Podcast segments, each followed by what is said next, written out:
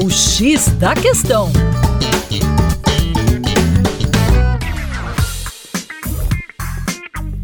Olá, ouvintes, tudo bem? Eu sou o professor Percy Fernandes, da equipe Terra Negra. E hoje vamos falar como a agropecuária acelera a erosão no Cerrado. É isso aí. A conversão de áreas de vegetação nativa em pastagens ou plantações nas últimas décadas acelerou ao menos temporariamente o ritmo de erosão do solo no cerrado. Analisando a concentração de variedades de isótopos de elementos químicos do solo e da atmosfera que permanecem estáveis por centenas de milhares de anos e a de outros que sofrem transformações em poucas décadas, um grupo internacional de pesquisadores estimou a evolução no ritmo de denudação do solo na região central do país nos últimos 50 anos. Sob a coordenação do grupo da Universidade Federal de Goiás e do Grupo Europeu de Ensino e Pesquisa em Geociências Ambientais CEREG da França, uma equipe coletou amostras de solo e de sedimentos de rios dentro e fora do Parque Nacional de Brasília, uma unidade de conservação criada em 1961 na capital federal. A perda do solo foi de aproximadamente 0,01 milímetro por ano,